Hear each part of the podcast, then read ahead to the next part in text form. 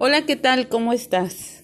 Bienvenido a este nuevo episodio del podcast de Jasmine García by Cuadra Solutions, en donde hablamos de contabilidad de impuestos y también de otras historias. En esta ocasión les voy a platicar acerca de un tema que está muy de moda y es el relativo a la norma oficial mexicana 035. Pero, ¿qué hay detrás de esta norma? ¿Por qué surge? Eso es lo que te voy a platicar.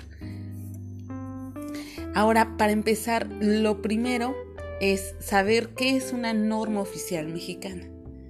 Las escuchamos y sabemos que existen para diferentes sectores, para diferentes eh, objetivos, diferentes secretarías también son las que las emiten y pues bueno, en la página del gobierno de México nos dice que las normas oficiales o NOM, como se le denomina por sus siglas, son regulaciones técnicas de observancia obligatoria expedidas por las dependencias competentes, como les decía, por cada una de las secretarías, que tienen como finalidad establecer las características que deben reunir los procesos o servicios cuando estos pueden constituir o puedan constituir un riesgo para la seguridad de las personas o dañar la salud humana, así como aquellas relativas a la tecnología y las que se refieran a su cumplimiento y aplicación. Sí, esta norma 035 es una norma que emite la Secretaría del Trabajo y Previsión Social. Y se denomina norma oficial mexicana que es NOM 035 STPS 2018, factores de riesgo psicosocial en el trabajo, identificación, análisis y prevención. Aquí como un mero énfasis, las normas oficiales mexicanas que emite la Secretaría del Trabajo y Previsión Social son aquellas que determinan las condiciones mínimas necesarias en materia de seguridad, salud y medio ambiente de trabajo, a efecto de prevenir accidentes y enfermedades laborales. En este caso, la, en la norma 035 tiene como objetivo establecer los elementos para identificar, analizar y prevenir los factores de riesgo psicosocial así como para promover un entorno organizacional favorable en los centros de trabajo. Para efectos de estos centros de trabajo, pues bueno, la norma lo divide en tres niveles. Uno son los centros de trabajo en donde laboran hasta 15 trabajadores. El segundo nivel es para centros de trabajo en donde laboran entre 16 y 50 trabajadores. Y el tercer nivel es el que tiene más de 50 trabajadores. Cada una de las empresas o cada uno de los centros de trabajo más bien debe determinar en qué nivel se encuentra porque de acuerdo a esta clasificación van a existir obligaciones en esta norma, la cual pues va a tener dos etapas. Recordemos que se publicó el 23 de octubre de 2018 y la primera de estas dos etapas entró en vigor el pasado 23 de octubre de 2019, hace una semana. Y aquí nos da la, política, las medidas de prevención, la identificación de los trabajadores expuestos a acontecimientos traumáticos severos y la difusión de la información. Esta es la primera etapa. La segunda etapa comenzará en un año, es decir, el 23 de octubre del 2020 y aquí se llevará a cabo la identificación y análisis de los factores de riesgo psicosocial, la evaluación del entorno organizacional, las medidas y acciones de control y la práctica de exámenes médicos y todos los registros que menciona la norma. En la descripción de este podcast les voy a dejar el link de la guía informativa de la norma 035 para que lo puedan revisar, lo puedan eh, pues estudiar, tenerlo ahí, son 26 páginas y todo publicado a manera como de... Eh, ¿cómo se llaman? a manera de infografías, perdónenme, se me va la palabra. Entonces es más fácil su comprensión, más allá de que si leemos el diario oficial, que también está bien porque vamos entendiendo los conceptos, pero normalmente una, una infografía pues nos da una información como menos, menos rígida, que es también lo importante. Eh, y también dentro de estas cuestiones importantes de la norma, pues resulta que existen o ya están saliendo muchos comentarios en donde eh, dicen qué va a pasar, este, personas, otras personas, dicen cómo debe ser, por ejemplo, que, es, que va a ser obligatorio contar con un psicólogo dentro de la empresa. Pues para esto, la, igual la Secretaría del Trabajo, pues ha, emitido diverso material en el que explica que esos, esos dichos o esas afirmaciones pues son falsas, ¿sí? Eh, lo que nos dice la Secretaría del Trabajo es que esta norma considera la evaluación de las condiciones en las que se desarrollan las actividades. Esto es el ambiente y las condiciones de la organización. Y en ningún caso va a evaluar el estrés en el trabajador o su perfil psicológico. A mí ya me tocó escuchar varios comentarios en donde dicen que van a examinar a cada uno de los trabajadores para medir su nivel de estrés. Entonces, esto es totalmente falso. Es falso. Como siempre les digo, hay que informarnos de las fuentes oficiales. Porque otras personas tal vez con el, afán de vender, pues van a decir varias cosas que no son. Entonces, siempre hay que estar con lo que nos dice la fuente oficial. Aquí también nos dice la Secretaría del Trabajo que no existe la obligación de ningún tipo de certificación. Por ahí también ya se estaba mencionando que los centros de trabajo, las empresas o los patrones se tenían que certificar, lo cual es falso, como lo comento. Y también que las unidades de verificación no son obligatorias, son una opción que tiene el patrón. Sí, eh, son apuntes que hace eh, la Secretaría de Trabajo, les, les repito, en diferentes materiales que ha estado emitiendo porque se presta a interpretación de otras personas que no siempre es lo correcto. Y pues bien, yo les decía, ¿qué hay detrás de esta norma? ¿Cómo es que surge? Bueno, pues existen estudios de eh, dos investigadoras, sobre todo de la UNAM. Una es una psicóloga y la, otra, la otra perdón, es médico. Y ellas han estado estudiando todas estas estadísticas que determina la Organización Mundial de la Salud, la OCDE también. Y eh, pues dentro de todos estos trabajos ellas dicen que han encontrado que a nivel mundial México se encuentra en los primeros lugares de estrés laboral por encima de China y de Estados Unidos. Eh, fíjense que es esto importante que eh, nos, pues, nos cataloga hasta hasta, eso, hasta esos niveles, o sea, el primer lugar, el primer lugar de acuerdo con la Organización para la Cooperación y el Desarrollo Económicos, la OCDE. Y en este caso se considera que el 85% de las organizaciones en el país son tóxicas. Es el, el, adjetivo que estas investigadoras académicas de la UNAM han comentado al respecto es Erika Villavicencio de la Facultad de Psicología y Gladys Martínez de la Facultad de Medicina, como ya lo dije, ambas de la UNAM. Ahora, este 85% que les comento que son de las organizaciones tóxicas es porque no cuentan con las condiciones adecuadas para el desempeño de sus trabajadores, no cuidan al talento humano y promueven diferentes trastornos como el estrés, que es el padecimiento relacionado con adicción al trabajo, el síndrome de burnout, acoso laboral y presentismo, entre otros. Y eh, con todo este, este estudio, pues han han publicado cifras que la verdad están muy fuertes.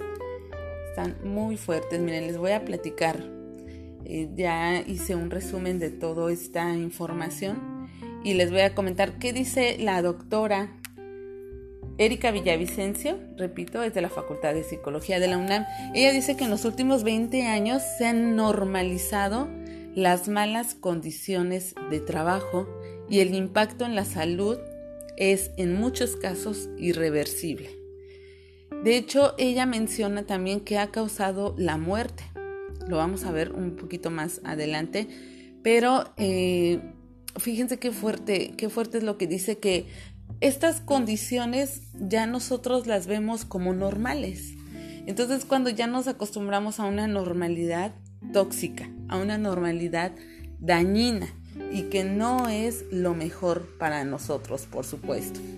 Ahora, estas malas condiciones laborales pues tienen muchas consecuencias que va desde la mala alimentación, y nos lleva a los trastornos gastrointestinales porque existe un incremento en el consumo de café, de alcohol, de tabaco y también estas, con, estas condiciones laborales pues nos traen como consecuencia dolores musculares, migrañas, resfriados frecuentes, insomnio, enfermedades mentales como la depresión, la ansiedad, la neurosis, el ausentismo eh, las relaciones interpersonales distantes y pues bueno, de aquí nos lleva a un incremento de conflictos laborales, perdón, conflictos familiares. El, el, conflicto laboral nos lleva a conflictos familiares en donde inclusive se da el divorcio.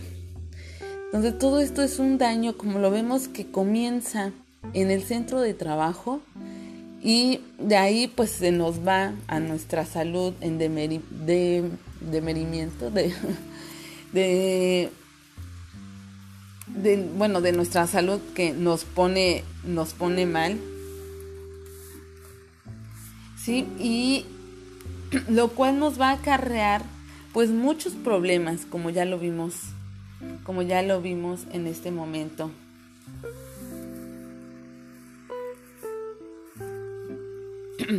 todo esto como lo vemos es como una cadenita que nos va trayendo problemas tras problemas. ¿Sí? Eh, ¿Qué otra? Miren, les voy a comentar también, igual con datos de la OCDE,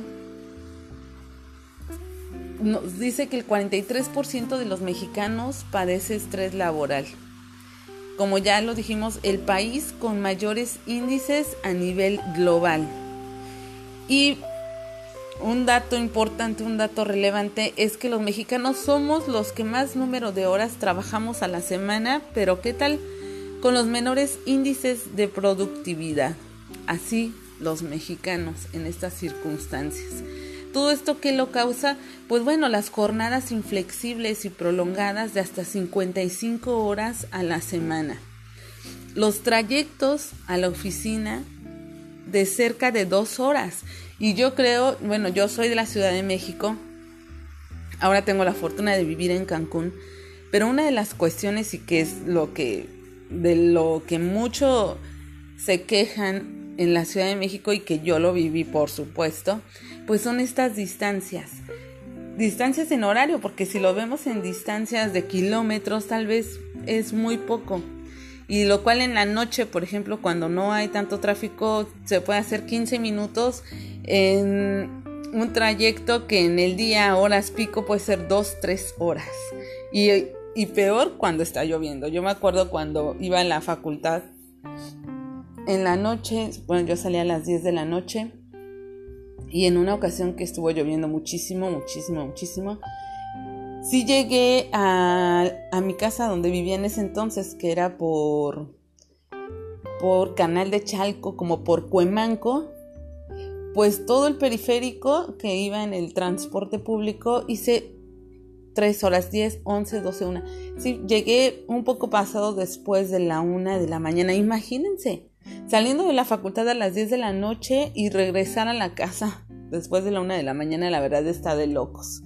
Y sí, sí recuerdo, sí recuerdo, es un estrés tremendo los que viven allá eh, lo saben y lo viven y lo padecen todos los días, que además de todo este tiempo, toda esta impotencia que se siente estar metido en el tráfico, pues bueno, van los temas de inseguridad, pero todo eso, como les digo, como lo estoy mencionando acá, nos lleva en una cadenita en el que es un estrés tras otro estrés, tras otro estrés, pues ¿cómo se llega a la casa?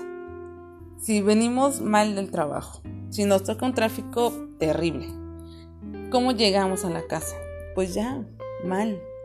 O sea, ya no queremos saber nada, ya eh, si acaso encontramos a los hijos despiertos, pues nada, hasta eh, molesto seguramente con la pareja. Entonces, realmente tiene graves problemas, graves consecuencias toda esta cuestión.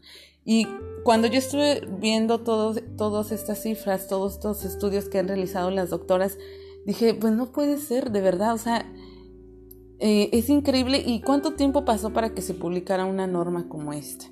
Si nos dice la, la psicóloga que ya los últimos 20 años ya es algo normal para nosotros, ya es algo normal que el jefe nos grite de esa manera. Es algo normal que el compañero no me salude. Es algo normal que el mínimo roce tal vez ya nos cause ahí un conflicto.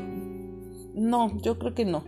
No podemos estar así. Les decía ahora, yo pues tengo la suerte, la fortuna de vivir en la ciudad de Cancún, en donde a mi oficina pues hago dos minutos. Como me dicen, cinco minutos con tráfico. Gracias a Dios, la verdad ese es, eso es algo que, que cuando hice mi cambio de residencia, lo vi como wow. O sea, aquí en Cancún, para mí, para mí, algo que está a 15 minutos ya es lejos. ¿No? Imagínense. Pero bueno, continuando con esto, vemos que todos estos causantes, les decía yo, los trayectos y otra cuestión, la sobrecarga de tareas, que pues esto viene de, también de una cuestión, yo lo veo que en las empresas uno no se enfoca, digo, estoy generalizando por supuesto, pero en tener los perfiles de puestos. A veces hay duplicidad. A veces eh, las mismas tareas se pueden hacer con menos pasos tal vez si eliminamos esos puntos de burocracia. Son muchas cuestiones y todo esto se está viendo reflejado y todo esto ya lo tiene en sus manos la Secretaría del Trabajo y está eh, con esta norma que es muy importante porque las multas, va a tener multas, y son multas que van desde los 4 mil pesos hasta los 422 mil pesos por incumplimiento. Entonces no es nada de, no es ningún chiste, no es nada que se tenga que pasar por encima y hacer como si en primera la norma no existiera, o más bien como si no existieran esos conflictos laborales que nos llevan a padecer mucho de nuestra salud, tanto física como mental, como espiritual, como familiar, como todo. Es todo un, un, un engrane en donde si una pieza funciona mal, pues ya se nos echó a perder todo lo demás. Y pues bien, eh, continuando con estas causantes, pues también las condiciones laborales inadecuadas como iluminación, espacio, equipo, a veces no se tienen todos estos elementos que son básicos para que uno se pueda sentir bien en el trabajo y se pueda desarrollar mejor. El clima laboral negativo, jefes con liderazgo deficiente o nulo, el acoso laboral y la incapacidad también de uno mismo para manejar los conflictos. Que a esto yo le diría pues es falta de inteligencia emocional. Por lo mismo, por lo mismo. Todo es una cadenita. Ahora, ¿qué datos duros nos presentan estas investigaciones? Bueno, pues que el 35% de los mexicanos son considerados adictos al trabajo, principalmente los empleados de 29 a 48 años de edad que el otro día platicando con mi amigo Dionisio, que ya tuvimos la oportunidad de charlar con él en este podcast, pues me decía, mira, esa edad es el rango en donde tu vida es más productiva. Es el rango en el que tienes toda una vida y en el que puedes sacarle mayor provecho. ¿Y qué estamos haciendo? Pues el 35% de los mexicanos estamos con una adicción al trabajo. Ahora, el 85% de las empresas, ¿qué creen? Recompensan este trastorno, esta adicción, confundiéndola con un compromiso y efectividad laboral. Qué graves estamos, qué graves estamos. El 40% de los mexicanos padecen el síndrome de burnout. ¿Cuáles son los síntomas? Bueno, el agotamiento físico y emocional, la indiferencia ante los clientes o los mismos compañeros del trabajo, que llegamos y ni siquiera un buenos días, ni siquiera una sonrisa. La insatisfacción personal y la frustración. Y otro síndrome importante es el llamado karoshi, que es la muerte por infarto al miocardio derivada de la sobrecarga laboral. Este es un término japonés que no, ya digo, se sabe que los japoneses pues son así, tanto, tanto estrés, tanto conflicto, que tienen esos infartos y pues es, los lleva a la muerte. El acoso laboral o moving, pues resulta que el 62% de los mexicanos manifestó haberlo sufrido en algún momento y principalmente por quién? Por parte de los jefes. De este, 80, de este, perdón, de este 62%, de mexicanos que han sufrido el acoso laboral, el 60% lo ha sufrido por sus jefes. Por sus jefes. Sí, y bueno, también nos hablan de, del tema del presentismo, en donde nos dice que 7 de cada 10 personas se conectan a Internet en equipos de oficina y 9 de cada 10 en sus dispositivos personales.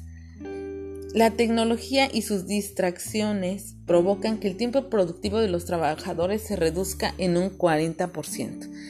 Esto es por la tecnología y las distracciones. Pero tenemos también el cafecito, el catálogo, eh, el chisme del día, pues el nada más estar ahí en la oficina sentados y una de las frases que es muy sonada en los pasillos de las trabajadoras, de, las, de los centros de trabajo y que es muy triste es esta frase de pues yo hago como que me trabaja, yo hago como que trabajo y pues mi jefe hace como que me paga. Mm, qué mal, de verdad, qué triste como les digo, y es a lo que nos ha llevado toda esta cuestión. Esperemos que ahora que se tiene esta norma, ahora que ya se tiene todo este marco legal y que se están haciendo los esfuerzos, sí mejore esta situación. Yo creo que los mexicanos no nos merecemos esto porque además somos bien trabajadores. Ahí, bueno, ahí dicen, ¿no? Que somos los que más estamos, pero los menos productivos. Pero si lo vemos también, eh, somos muy trabajadores, la gran mayoría.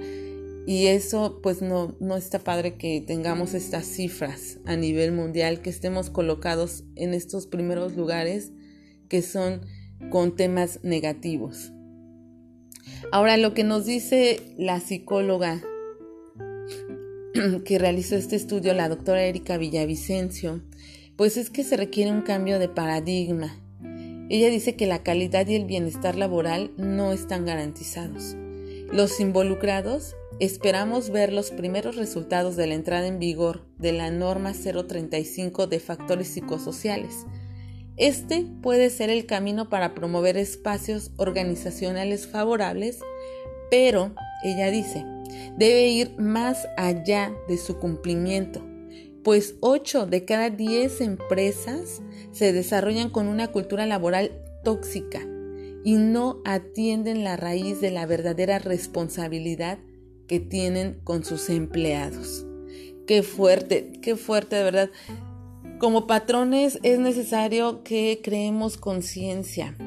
Eh, es necesario este cambio de paradigma, como lo dice la doctora Villavicencio, porque eh, hay que entender, yo creo que sí hay muchas personas, sí hay muchas empresas, lo, lo, vemos con estas mediciones que se tienen de las mejores empresas para laborar en México y etcétera, hay muchas empresas que sí se esfuerzan, pero otros mm, no, no toman conciencia de que un trabajador feliz, un colaborador que está contento, motivado, pues va a producir mucho más. ¿Y quién va a tener esa ganancia, esa utilidad? Pues la empresa.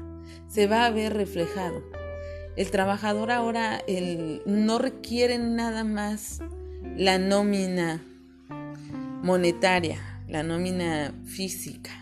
Ahora ya se habla de una nómina emocional que yo les aseguro que, bueno, con estas encuestas y con estos estudios de clima laboral que van a salir, pues el trabajador a veces prefiere un reconocimiento en su trabajo que, que va a ser muy motivador que tal vez que le den un premio. Sí, por supuesto que va a ser motivador, por ejemplo, un premio eh, de puntualidad, por ejemplo, y lo va a motivar a, llegar temprano, pero hasta ahí, hasta ahí. No lo va a motivar a que sea un agente de cambio en el trabajo, que sea optimista, que vea con mejores ojos y que a los que están abajo de él, pues les, les haga este efecto también. Y entonces pues se vuelve ahí como una cadenita positiva. Sí, eh, no sé ustedes qué opinen, qué es lo que crean, cómo han visto en sus centros de trabajo ahora ya a una semana de que comenzó la vigencia de esta norma. Me gustaría que me platicaran, que, nos contacten a, a, Quadra Solutions y a mí por nuestras redes sociales y que nos cuenten estas experiencias también, qué, qué es lo que opinan de esta norma, cómo lo ven, lo estamos viendo con buenos ojos o qué es lo que nos está pasando. Eh, como les decía yo de esta nómina emocional, este salario emocional que han salido estos, han surgido estos términos últimamente, pues va a hacer que los colaboradores se sientan fidelizados con la empresa, con el trabajo, lo que decimos coloquialmente, que se pongan la camiseta, pero que se la pongan genuinamente. Ese será el contrato psicológico del trabajador con la organización y que seguramente nos va a traer eh, mejores cosas, nos va a traer mayor productividad, mayor rendimiento y todo esto quiere decir que mayor eh, beneficio económico también para nuestras empresas. Eh, entonces, bajo todo este contexto que les platico, pues es por donde, donde va surgiendo esta norma oficial. Es lo que yo les decía, ¿qué hay detrás de la norma? Pues bueno, todos estos datos, todas estas estadísticas, estos porcentajes eh, que nos toman como con tantos puntos negativos que hemos llegado a estos niveles. Entonces, pues con la mayor fe, con la mayor confianza de que va a resultar, ya está, ya está publicada, ya, bueno, se publicó hace un año, pues ya entró en vigor, ya es un hecho.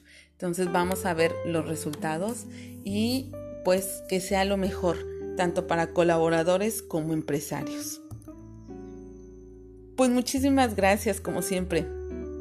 Les agradezco mucho, te agradezco por, eh, agradezco a los que ya se suscribieron al podcast, agradezco a mis escuchas que ya los tengo ahí este, muy presentes. te agradezco a ti si es que encontraste este podcast por casualidad, te invito a escuchar los otros capítulos. Y lo que siempre les digo, eh, eh, ayúdenme con sus comentarios. Vamos a, a, tomarlos, bueno, los voy a tomar, los voy a revisar y de entrada, pues muchas gracias. Muchas gracias por estar aquí. Yo los espero en 15 días con un nuevo episodio y veremos de qué vamos a hablar. Espero contar con una participación que he estado buscando desde hace unos días, ya les contaré. El 15 de noviembre más o menos, pues por ahí estaremos. Que estén muy bien, que les vaya muy bien. Eh, si me escuchas, empleador, patrón, mucha suerte, mucho éxito con la aplicación de la norma y todo va para bien. Que pasen un excelente día. Cuídense mucho, nos escuchamos pronto. Hasta luego.